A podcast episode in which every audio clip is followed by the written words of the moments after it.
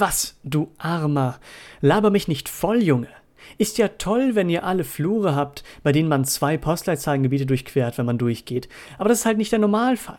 Dieses auf Krampf immer seine eigene unreflektierte Meinung über alle herzubügeln nervt. Nicht jeder wohnt in einem Innenstadtpalast und arbeitet 50 Meter weiter auf dem Biobauernhof, wo er sein verschissenes 3-Tonnen-E-Schiff deponieren kann, wenn er gerade verschrumpelte Möhren in Gläser presst, um den scheiß Großstädter mal wieder gepflegt die Moneten aus dem Säckchen zu locken. Ich suche ein E-Bike, welches durch meinen Flur und meine Türen passt. Ich brauche sonst nichts.